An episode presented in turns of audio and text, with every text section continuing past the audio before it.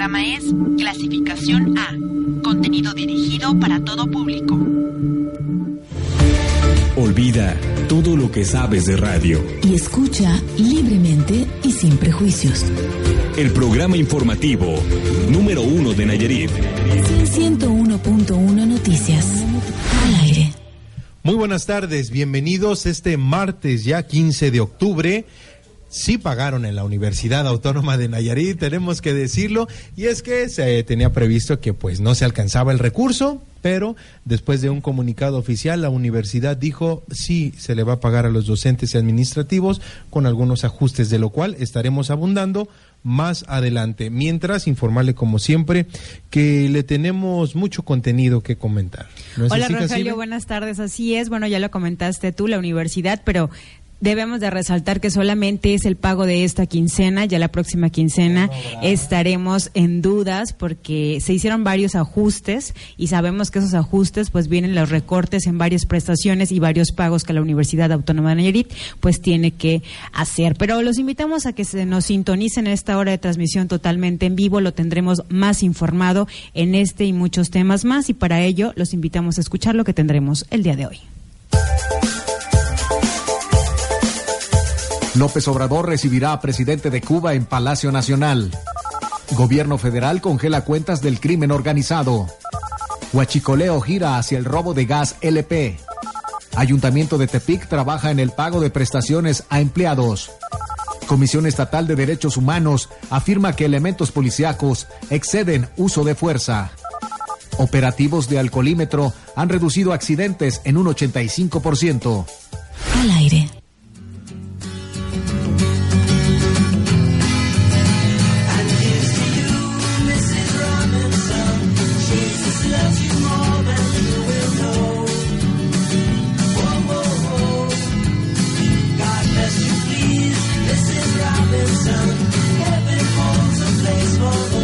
Canción de 1968, Mr. Robinson, esa canción del dúo estadounidense de folk rock Simon I. Harfulkel. Eh, cuando fue lanzada como sencillo en aquel año de 1968, alcanzó el número uno del Billboard Hot 100 en los Estados Unidos. Éxito que lo graban por segunda vez en su carrera. Escuchen esta canción.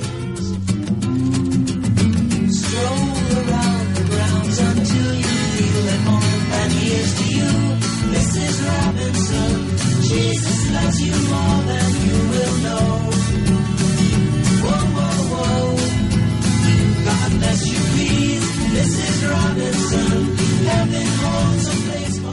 Los invitamos también a que se comuniquen con nosotros al teléfono de cabina 211-8887 o nos puede también enviar un mensaje al 311-211-8887 y si usted también nos quiere seguir en la transmisión totalmente en vivo a través de su plataforma, puede ser por www.radioone.mx. Y de esta manera, Rogelio, continuamos con la información más relevante que se generó el día de hoy. Así es, Cacibe. Iniciamos con una información nacional y es que el presidente de México, Andrés Manuel López Obrador, recibirá a presidente de Cuba en Palacio Nacional. Esto será el próximo jueves, donde eh, el presidente de la República Cubana, Miguel Mario Díaz Canel Bermúdez, eh, estará reunido con el mandatario.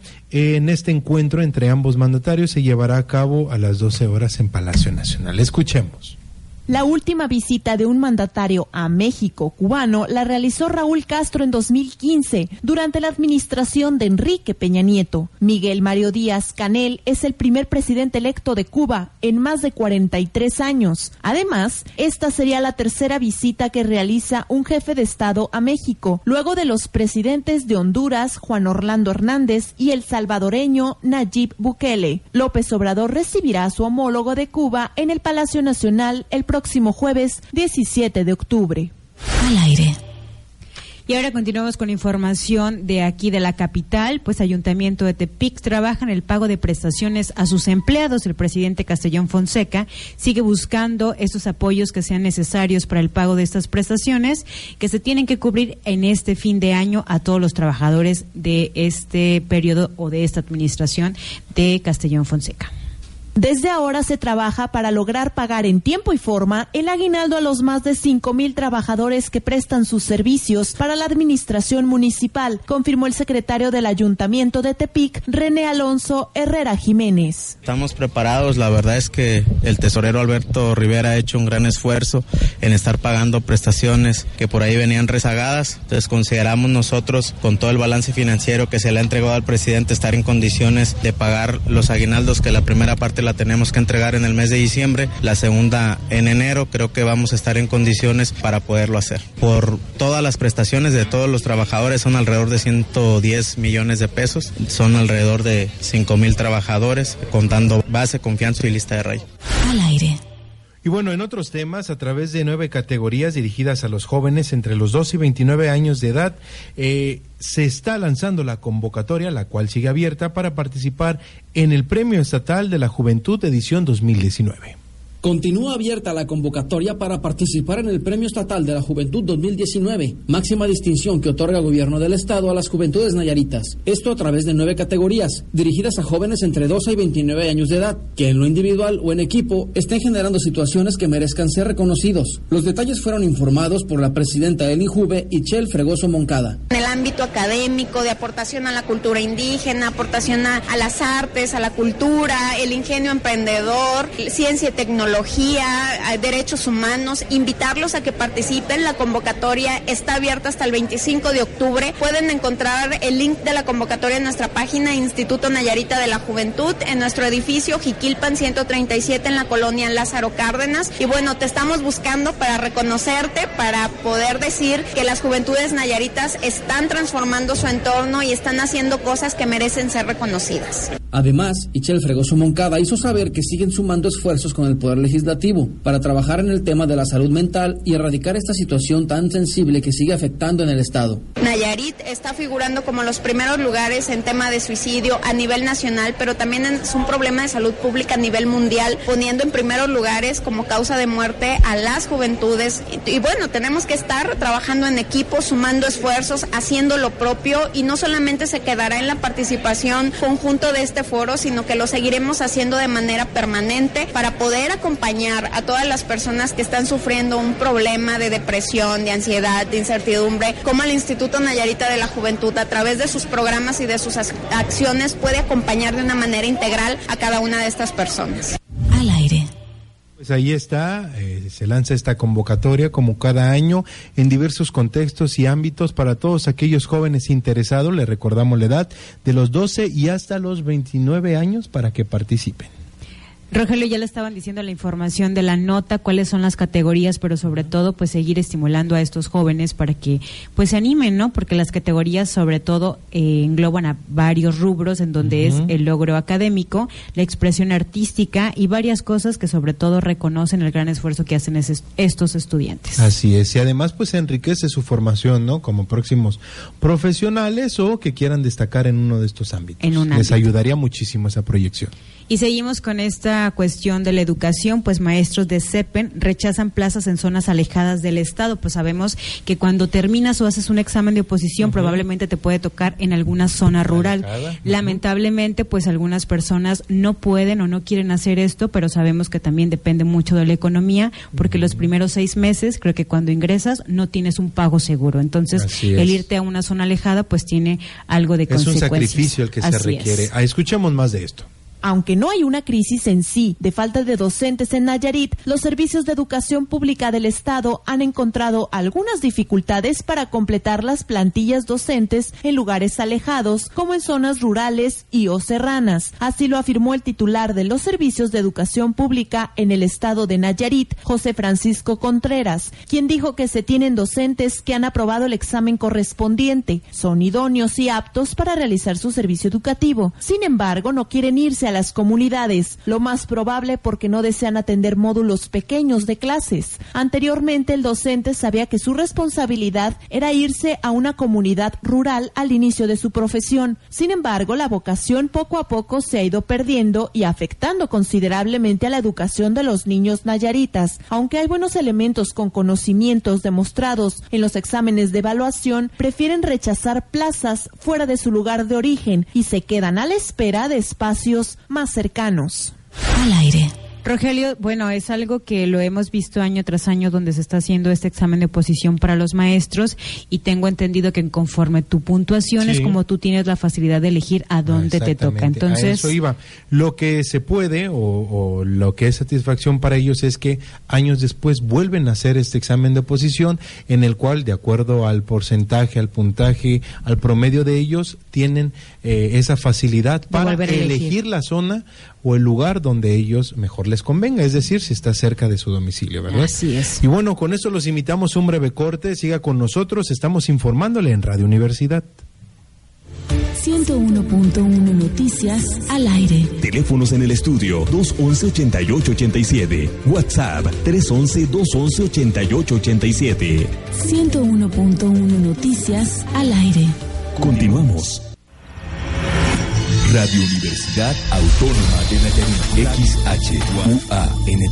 FM 101.1 FM. Transmitiendo con 3000 watts de potencia. 3000 watts desde el 2.7 del edificio Complex.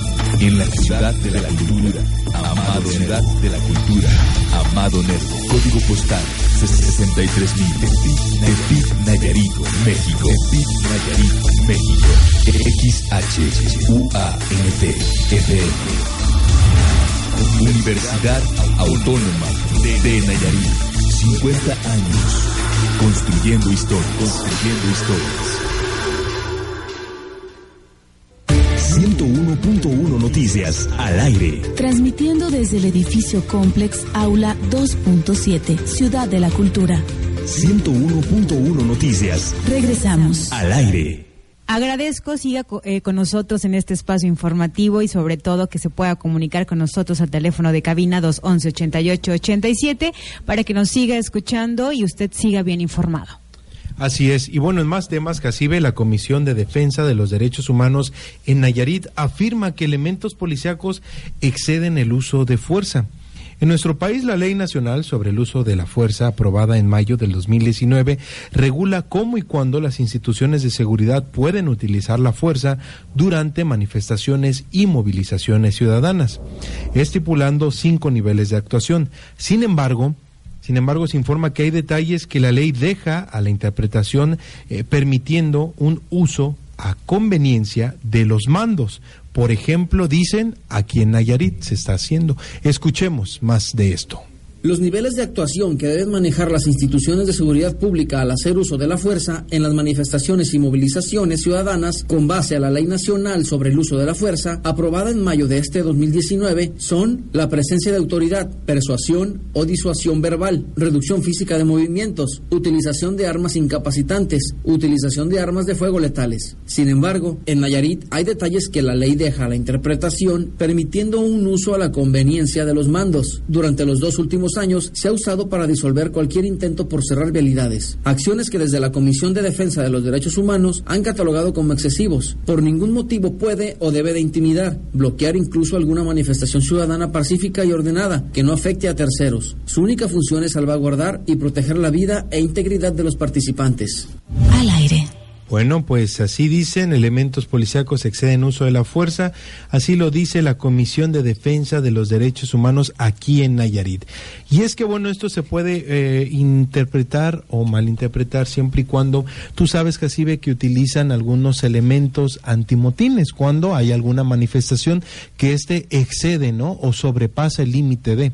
Pero bueno, ahí lo dejamos a criterio de quienes consideren si realmente están haciendo el trabajo justo como deben los elementos policíacos o si se rebasa. o si están utilizando la fuerza como lo manifiestan en esta nota. Bueno, ahora nos vamos a lo que es el operativo al, al de los alcoholímetros. Rogelio, pues sabemos que todos los fines de semana está presente la policía vial en donde comenta que se ha reducido eh, accidentes en un 85%. Pues les recordamos que los op- operativos de esos alcoholímetros funcionan de una manera en donde llega el policía vial y tienes como es como un extremo de una célula que pasa el aire donde tú lo exhalas, mientras que por el otro lado eh, se entra un oxígeno. De esta forma se produce un paso de electrones que provoca una corriente eléctrica que sirve para calcular este nivel de alcohol que se encuentra en nuestra sangre y es la muestra del aire exhalado y con ello es el resultado que se presenta a la hora que, te paran estos alcoholímetros, los policías viales. Pero, ¿qué les parece si escuchamos más al respecto? Los operativos de alcoholímetro que se han aplicado en la ciudad de Tepic han arrojado excelentes resultados. Se han reducido accidentes hasta en un 85% y salvado muchas vidas, sobre todo de hombres jóvenes y mujeres que no rebasan los 35 años de edad.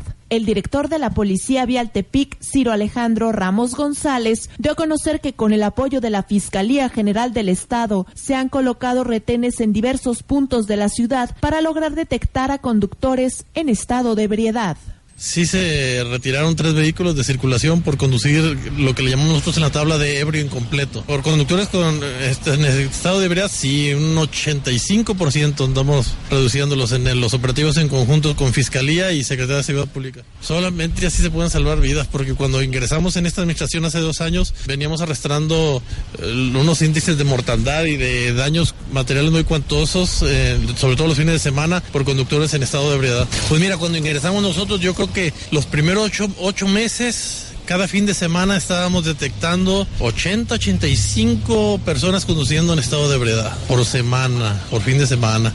Ahorita en un fin de semana, en dos días han de ser 11, 12 personas conduciendo en estado de ebriedad.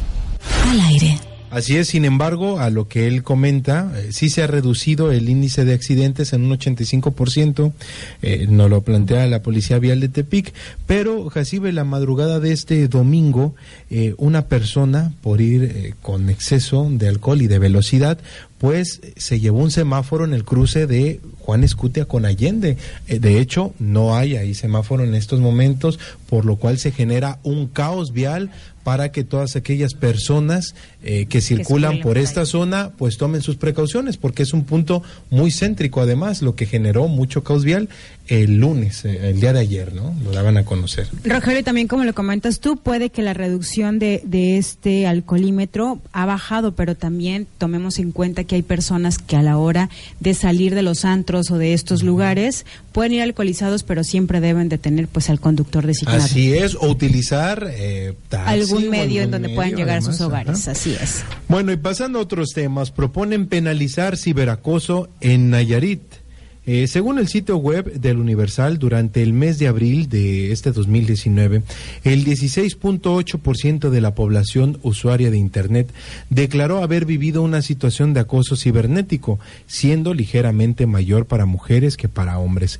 Los niños y adolescentes y los más expuestos son ellos en este problema propone diputado Nayarita una reforma al Código Penal para tipificar como delito el ciberacoso. Esto a raíz de numerosas denuncias que se dan a diario, en el sentido de que el Internet y las redes sociales son el espacio propicio para este tipo de conductas. La propuesta realizada por el diputado Rodolfo Pedrosa Ramírez, quien explicó que ya se tiene el objetivo de que el ciberacoso se considere un delito, que él o la ciudadana que lo sufra puedan acudir a la Fiscalía General de Nayarit o al Ministerio Público para que proceda como demanda como cualquier otro delito. Tipificar así incluye conductas por ejemplo, de maestros que presionan a sus alumnos con fotos íntimas, por lo que para ellos y todos los que incurran en este tipo de delitos se pide una pena de cárcel, que la sanción sea desde dos hasta ocho años de prisión.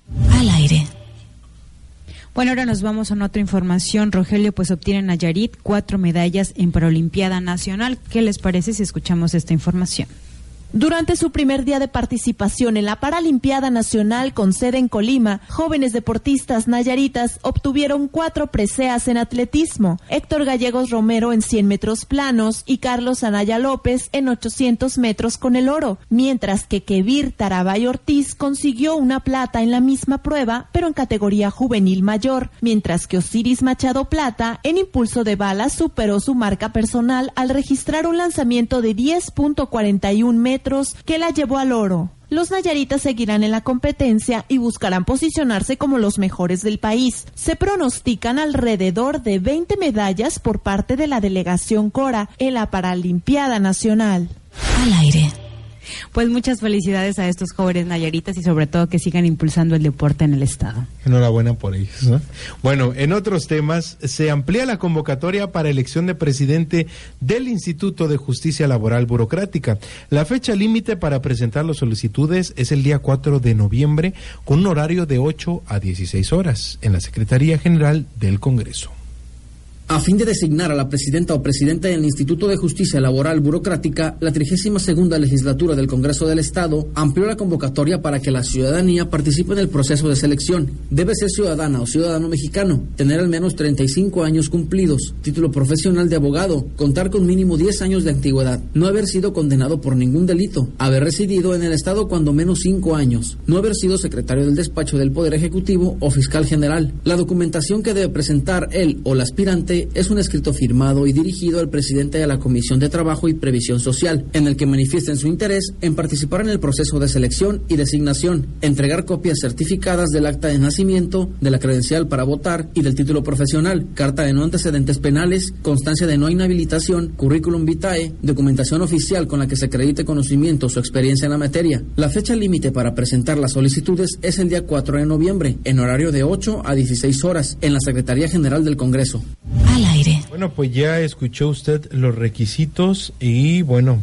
recordarle que se amplió esta convocatoria para la elección de presidente del Instituto de Justicia Laboral Burocrática, así que tiene oportunidad todavía de ingresar si así lo desea.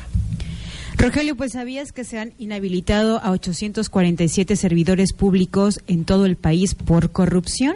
Pues sabemos que se está pidiendo ahora con el presidente Andrés Manuel López Obrador que se trabaje bien y que estos funcionarios públicos tengan pues bien marcado su objetivo y que la cuarta transformación tenga grandes beneficios para todos los mexicanos. Escuchemos más al respecto. Durante su exposición en el Senado de la República, Irmeréndira Sandoval, titular de la Secretaría de Función Pública, destacó que del primero de diciembre a la fecha se han aplicado 2.791 sanciones, 874 inhabilitaciones y multas por más de 4.494 millones de pesos por corrupción en el servicio público. Ante la Comisión de Anticorrupción, Transparencia y Participación Ciudadana de la Cámara Alta, Sandoval Ballesteros detalló que respecto respecto a las contrataciones públicas, han sido sancionadas 178 empresas y establecido multas por 1.432 millones de pesos, 20% más que en el mismo periodo del año pasado. Al aire. Y bueno, en otros temas, emboscan y asesinan a 14 policías en Michoacán, esto ya en temas nacionales. Los policías, cuando realizaban un recorrido cumpliendo un eh, mandato judicial, fueron emboscados por sujetos armados que viajaban en camionetas blindadas. La emboscada liderada por 30 sicarios en cinco vehículos blindados que dejó el saldo de 13 policías muertos fue justo al salir del aguaje en el municipio de Aguililla, Michoacán. Hasta ahora se sabe que presuntos miembros del cártel Jalisco Nueva Generación utilizaron rifles calibre .223 y 7.62. Una de las patrullas presenta orificios que hacen suponer el uso de Barret, un fusil antiaéreo. El ataque ocurrió muy cerca de la cabecera municipal. Los autores viajaron viajaban en camionetas blindadas, reportaron a través de mensajes audiograbados algunos policías sobrevivientes. Sobre el tema, la secretaria de Gobernación, Olga Sánchez Cordero, dijo que este tipo de hechos pasa todos los días, a todas horas. Al aire. Y en este mismo sentido, Regelio, pues hoy por la mañana López Obrador califica de lamentable lo ocurrido en Michoacán, pues el presidente expresó que a él le gustaría que se avanzara más en materia de seguridad y por ello reiteró que todos los días trabajan en un nuevo paradigma en donde se enfrente a la violencia con la violencia, pues sabemos que la Guardia Nacional también entró en vigor y sobre todo esto es para salvaguardar la seguridad de todos los mexicanos. Y una de las secciones a implementar es esa, la seguridad nacional. ¿No? Bueno, pues con esto los vamos a invitar a un breve corte, los invitamos para que sigan con nosotros, pues tenemos mucho más que informar en 101.1 Noticias al aire. Pero escuchemos lo que nos dijo López Obrador. 101.1 presidente Andrés Manuel López Obrador calificó como muy lamentable lo ocurrido en Aguililla, Michoacán, donde durante una emboscada 13 policías murieron, supuestamente atacados por miembros del cártel Jalisco Nueva Generación. López Obrador indicó que continuarán con su estrategia de seguridad y se dijo optimista en que van a alcanzar la paz en el país. Al aire Les invitamos a un corte informativo y regresamos con más a 101.1 Noticias al aire. 101.1 Noticias al aire. Teléfonos en el estudio 211-8887. WhatsApp 311-211-8887.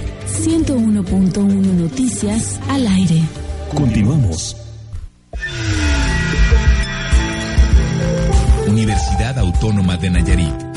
Incluyente y plural. Incluyente y plural. 101.1 FM. Radio One. 101.1. Universidad Autónoma de Nayarit. De Nayarit. 50 años. Construyendo historias. 101.1 Noticias al aire. Transmitiendo desde el edificio Complex Aula 2.7, Ciudad de la Cultura. 101.1 Noticias Regresamos. al aire. Y nosotros continuamos en su programa 101.1 Noticias al aire. Agradezco que esté sintonizándonos y también lo puede hacer a través de su plataforma. Nos puede escuchar en www.radioone.mx. Oye, Jacibe, y en más información, el gobierno federal congela las cuentas del crimen organizado. Todos los recursos provenientes de este tipo de delitos pasarán al instituto para devolverle al pueblo lo robado. El secretario de Seguridad y Protección Ciudadana, Alfonso Durazo, afirmó que en el combate contra las bandas del crimen organizado se ha mermado su capacidad financiera a través del bloqueo de 1995 cuentas, cuyos recursos ascienden a 5.182 millones de pesos y 47 millones de dólares. Escuchemos. La capacidad financiera de las bandas del crimen organizado se ha mermado a través del bloqueo de 1.995 cuentas, cuyos recursos ascienden a 5.182 millones de pesos y 47 millones de dólares, aseguró el secretario de Seguridad y Protección Ciudadana, Alfonso Durazo Montaño. Durazo Montaño dijo que por primera vez la alza de delitos de alto impacto se han estancado, particularmente el homicidio doloso, que pasó de 0.8 a 0.4%, siendo Guanajuato, Baja California, Estado de México y Chihuahua los que concentran el 41% de este delito. Al aire. Bueno, y en otra información, el huachicoleo gira hacia el robo de gas LP. Luego de la lucha contra este huachicoleo, la delincuencia organizada, pues ahora cambió este rubro a sus intereses y el robo de gas LP aumentó hasta un 480% en la perforación de ductos en lo que va en este año, pues poniendo en riesgo a comunidades completas a una repentina explo- explotación y sobre todo, Rogelio, sabemos que el huachicoleo ya no solamente es en gasolina, sino también en el gas LP. Así es, en el gas LP. Tras el combate al robo de gasolinas, diésel y crudo, las bandas delincuenciales están encontrando en dicho producto un nuevo nicho de negocios que les deja ganancias millonarias, pues es demandado por casi el 80% de los hogares en México. Datos de Pemex muestran que Puebla se ha convertido en el estado con el mayor número de tomas clandestinas para el robo del gas LP, pues en un año este delito se ha incrementado un 896%. El último informe de la empresa muestra que entre enero y agosto de 2019 se registraron 468 perforaciones ilegales, lo que significó 421 tomas más respecto a las 47 del mismo periodo del año pasado. Al aire. Oye, Jacibe, eh, pasando a más información, la Guardia Nacional cambia modelo. Ahora tendrá 37 mandos estatales. El mando estatal será el que coordine todos los operativos de la Guardia Nacional con otras autoridades federales como la Sedena o la CEMAR. Y esto eh, va a consecuencia, Jacibe, de lo que hablábamos de eh, la seguridad nacional que se está buscando en algunas acciones. Escuchemos más acerca de este cambio de modelo. En la conferencia matutina, Luis Rodríguez Bucio, titular de la Guardia Nacional, dijo que se busca tener mayor control de los efectivos y las operaciones que participen en los estados. Explicó que el mando estatal será el que coordine todos los operativos de la Guardia Nacional con otras autoridades federales, como es la Secretaría de la Defensa y la Secretaría de Marina, la Procuraduría, así como las fuerzas estatales que operen en este estado. Dijo que los nombramientos se hicieron el primero de octubre de este año. La corporación tiene desplegados 70.920 elementos y reclutado 13.096 nuevos elementos. Al aire. Bueno, pues como parte, Jacibe, de las acciones que se están implementando, ahora con lo de la Guardia Nacional, cambia este modelo y bueno, es parte de la seguridad nacional que se pretende tener, combatiendo al crimen organizado y además algunos otros eh, modelos que sobre todo así es y sobre todo esos modelos pues vienen a, reforzar lo que se está pidiendo como ya lo comentas tú es salvaguardar las vidas de todos los mexicanos y que la Guardia Nacional esté trabajando día a día por mejorar estos servicios. Y día con día vemos más la incorporación de estos elementos de la Guardia Nacional en las calles no en algunos puntos de, de la capital ya los vemos recorriendo y que también fue un tema muy controversial pues sabíamos que al inicio que la Guardia Nacional no era muy aceptada pues los policías federales son los que estaban en contra, ya que se les había quitado como parte de, su cargo. Las prestaciones. Así es. Bueno. seguimos con la información nacional. Rogelio Andrés Manuel López Obrador pide se retracten y que pidan disculpas quienes aprobaron la ley Bonilla. Escuchemos al respecto de qué trata de esto. Una consulta ciudadana se llevó a cabo este fin de semana en Baja California, en donde 84.25% de quienes participaron votaron a favor de que el mandato del gobernador electo se amplíe de dos a cinco años, informó el Congreso de ese estado. El presidente Andrés Manuel López Obrador sugirió este martes que los partidos que promovieron la aprobación de la ley Bonilla, esto en Baja California, deberían ser los que impugnen una vez sea publicada. El mandatario federal resaltó que su opinión sobre esta ley continúa siendo que ésta se publique para que pueda ser impugnada y entonces entonces la Suprema Corte de Justicia de la Nación sea la que decida su legalidad o no. Al aire. Pues ya escuchó usted, pues esperemos los resultados de esta ley Bonilla pues sea para beneficio de los ciudadanos. Vierten aguas negras en arrecifes de Cozumel. Eh, conozcamos esta información. El descubrimiento del vertido de aguas negras lo hizo el reconocido espeleólogo Germán Yáñez, quien ya ha encontrado por lo menos 12 tubos que van directo al subsuelo en Quintana Roo. Yáñez ubicó qué hotel es el que está vertiendo las aguas negras dentro de una cueva, pero esta información no será publicada hasta que las autoridades de la Procuraduría de Protección al Medio Ambiente de ese estado actúen. La norma que regula las descargas de contaminantes a aguas nacionales es obsoleta, no se actualiza desde hace 23 años, a pesar de que la Semarnat tiene la obligación de realizarla cada cinco. Sectores como el hotelero y el minero se oponen a la modernización de la norma, al considerar que afectan sus intereses y porque se verán en la necesidad de invertir en la modernización de su infraestructura. Mientras tanto, los corales en el Caribe mueren rápidamente. Al aire. Oye, Jacibe, y a propósito de, de esta problemática que se está presentando aguas negras en, en arrecifes de Cozumel, eso no tiene que ver eh, tanto de aguas negras ¿no? y en arrecifes, pero sí eh, hay una información que las altas temperaturas del agua de mar están afectando los arrecifes que tenemos aquí en Nayarit. Dice, arrecifes y colonias de corales de Nayarit han resultado afectados por las altas temperaturas que se registran en el agua del mar por encima de los 32 grados. Así, bueno, lo afirmaron eh, del Parque Nacional de Islas Marietas. ¿Cómo ves?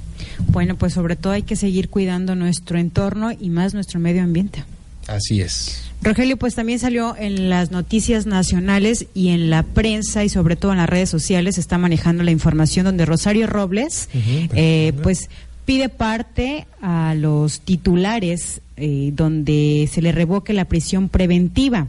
La ex titular de la Secretaría de Desarrollo Social, Rosario Robles, pidió ante un tribunal federal que se le impugna, e impugna justicia en caso de por el ejercicio indebido público que enfrenta derivado a la estafa maestra.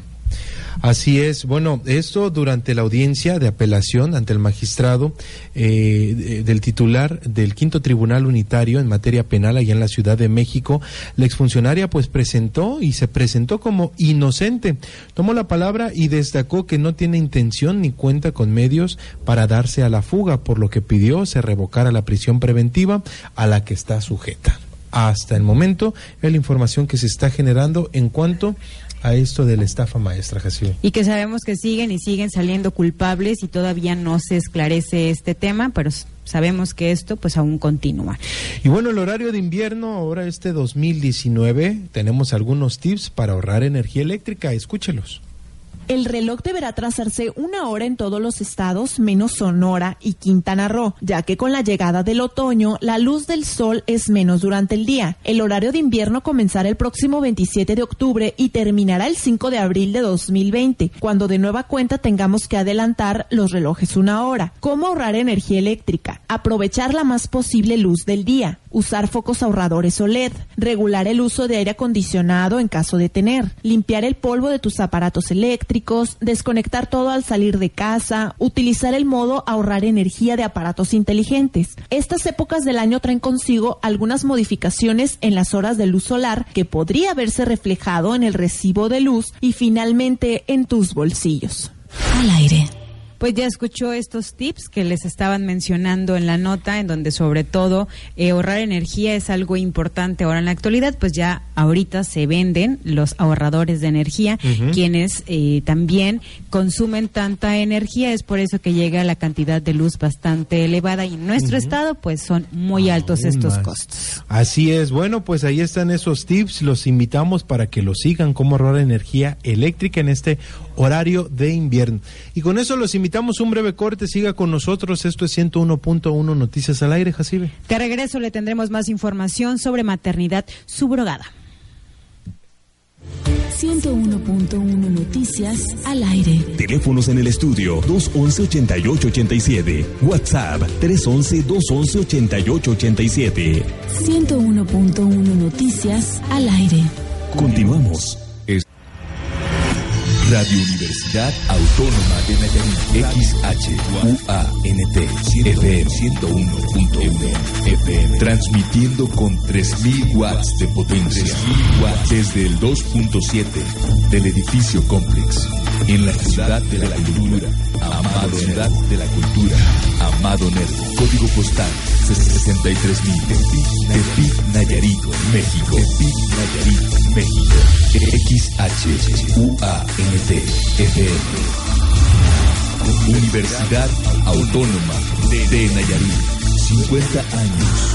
Construyendo historias. Construyendo historias. 101.1 Noticias al aire. Transmitiendo desde el edificio Complex Aula 2.7, Ciudad de la Cultura. 101.1 Noticias Regresamos. al aire. Y continuamos en 101.1 Noticias al aire. También sintonícenos. Les recordamos que nos puede sintonizar a través de su plataforma www.radioone.mx. Rogelio, ¿qué más información nos tienes? Así es, hay información nacional, Jacibe, que lo está presentando eh, el, el informativo pues nacional y reconocido de vanguardia es proceso eh, está dando a conocer que la justicia de Andorra ordenó embargar 76.5 millones de euros que quiere decir unos 83.1 millones de dólares a Juan Ramón Collado Moselo, abogado de personajes como el expresidente de México Enrique Peña Nieto, y se le está investigando en ese país por asociación ilícita y blanqueo de capitales. Según un auto judicial que dado a conocer en el sitio del diario El País, la alarma de los investigadores andorranos se reactivó después de que Collado transfirió 10.5 millones de euros, quiere decir que unos 11.6 millones de dólares, desde Andorra a una cuenta BBVA eh, allá en Madrid. Seis días después de ser arrestado en México. No, Rogelio, ahora nos vamos a otra información en donde se está también generando bastante polémica ahora por el accidente que se llevó a cabo allá en la Ciudad de México, en donde así es en el en la feria En la de feria Chapultepec, Chapultepec. en donde lamentablemente en un accidente pues perdieron la vida dos jóvenes en este juego llamado Quimera. Pues se revoca el permiso para operar en la feria de Chapultepec luego de este accidente donde lamentablemente, ya lo comentó, hubo fallecidos, en donde México dice que ya no hay permisos y sobre todo que les cancelarán el- para la entrada a Así esta es, feria. Después de este lamentable accidente. Bueno, y ahora vamos a pasar a la cápsula jurídica, Jacibe. ¿Sabías tú, Rogelio, que maternidad subrogada es se le llama o se le domina como alquiler de un vientre? Es cuando las mujeres permiten tener un periodo de gestación durante nueve meses y sobre todo a la hora de su término de sus nueve meses pues ellos entregan a la persona a la cual le hicieron pues se puede decir este favor Esta renta, así es. Escuchemos más de esto. El ciclo de la vida de todos los seres vivos consiste en nacer, crecer, reproducirse y morir. Su objetivo primordial es la perpetuación de la especie. El ser humano, al considerarse un ser vivo, tiene la necesidad de reproducirse. Sin embargo, cuando una persona no cuenta con esta capacidad, busca alternativas para lograr este fin. Las técnicas de reproducción asistida son un medio para lograr este propósito. Una de ellas es la gestación subrogada, también conocida como maternidad subrogada, alquiler de vientre, entre otras. Desde un aspecto general, la gestación subrogada es el contrato que surge entre una persona soltera o una pareja de padres intencionales y una mujer, que llevará a cabo la gestación de un embrión que puede pertenecer a los padres intencionales o a terceras personas, o puede estar conformado por la unión del espermatozoide del padre de intención o de un tercero, y el óvulo de la madre gestante, con el fin de que, terminada la gestación, el bebé nacido sea entregado a los padres de intención. Por lo tanto, el bebé puede o no tener vinculación genética con la madre gestante. En México, solo se encuentra permitida en dos estados de la República, en Tabasco y en Sinaloa. En el artículo cuarto constitucional se establece que toda persona tiene derecho a decidir sobre el número y esparcimiento de sus hijos de manera libre, responsable e informada. Esto se deduce como el derecho a la libre reproducción. Por lo tanto, en México los ciudadanos tienen el derecho a fundar una familia, así como de decidir el número de hijos que desea tener y el momento para tenerlos. Por consiguiente, la gestación subrogada al considerarse una técnica para conseguir este fin forma parte de nuestros derechos a la libre reproducción. Es necesario que se legisle en relación a la gestación subrogada debido a que es un tema en materia de salud y por lo tanto competencia de la Federación. Por consiguiente, es ineludible que tanto el Congreso de la Unión como la Secretaría de Salud emitan una normativa respecto al tema, en donde se adicione un capítulo a la Ley General de Salud donde se regule esta técnica de reproducción humana, la cual se encuentra pegada a los derechos humanos y al avance científico, debido a que con la inexistencia de estas normas se atenta contra el derecho a la libre reproducción de los mexicanos y deja en estado de vulnerabilidad a las partes que se encuentran en esta situación. Yo soy Frida Enríquez, estudiante de la licenciatura en Derecho de la Universidad Autónoma de Nayarit. Al aire.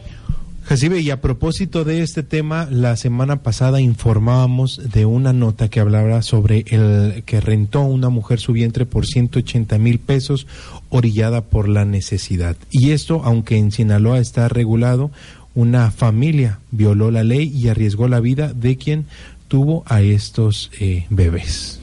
Bueno, sabemos que es un modelo bastante antiguo donde se utiliza mucho más en Estados Unidos, en de es un sistema en donde las mujeres pues eh, rentan su vientre, pero sabemos que también esta consecuencia puede pasar que te encariñes con tus hijos o quienes tienes nueve meses en tu vientre y en el momento de hacer esta transición puedes entrar en choque y no hacer las cosas como se supone deben de ser. Sí, y lo comento de esta nota que surgió la semana pasada porque se vive actualmente, se tiene aquí en México este tipo de eh, situaciones, ¿no? Orillados precisamente por la necesidad, como lo maneja esa nota.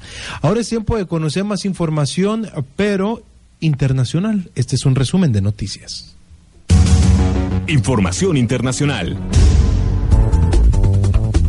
Un video de un falso presidente de Estados Unidos, Donald Trump, disparando y apuñalando a sus adversarios y a medios de comunicación, se coló la semana pasada en un acto de apoyo electoral, celebrado en una de las instalaciones hoteleras de Trump en Florida, informó el diario New York Times. El video muestra una serie de montajes de internet donde aparece un hombre al que se le ha puesto la cabeza de Trump y que dispara contra la iglesia de las noticias falsas, en las que las personas de su interior tienen como cabezas los logotipos de las cadenas críticas con el presidente presidente.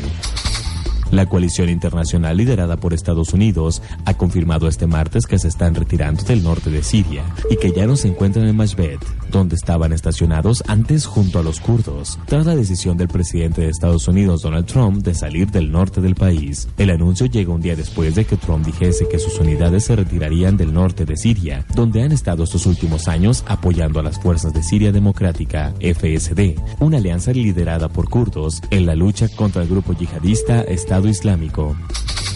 El presidente de la Unión Búlgara de Fútbol, Borislav Mikhailov, presentó su dimisión tras la polémica levantada por los incidentes de tinte racista de este lunes 14 de octubre en el partido de clasificación para la Eurocopa 2020 ante Inglaterra, que obligaron al colegiado a detener el encuentro. La renuncia llegó horas después de que el gobierno búlgaro se solicitase tras lo sucedido en el partido celebrado en el Bashil Levski de la capital Sofía, aunque inicialmente desde su organismo advirtieron que no sucedería y que las autoridades políticas no podían interferir. Al aire. Bueno, también les vamos a compartir que la bolsa se cotiza el día de hoy, el dólar a la compra en 18 pesos con 72 centavos y a la venta en 19 pesos con 57 centavos. El euro, por su parte, se encuentra a la compra en 21 pesos con 22 centavos y a la venta en 21 pesos con 23 centavos. Y bueno, ahora es tiempo de conocer las condiciones del clima. Este es el tiempo desde Nayarit.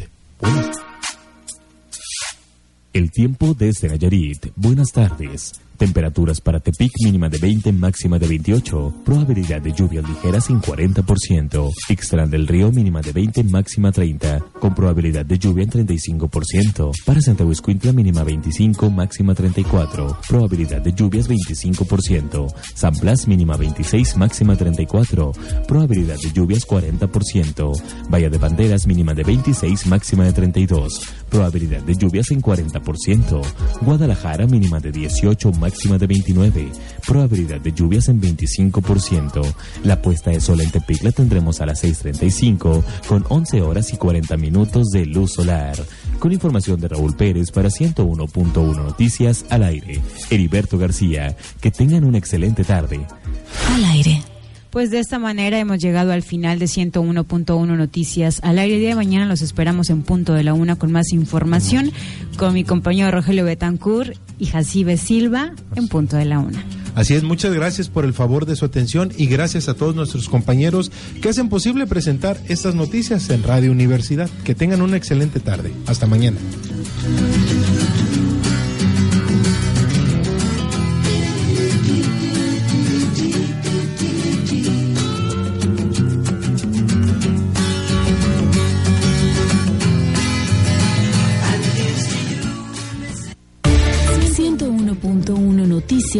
Al aire. De lunes a viernes, una de la tarde. Una producción de Radio Universidad.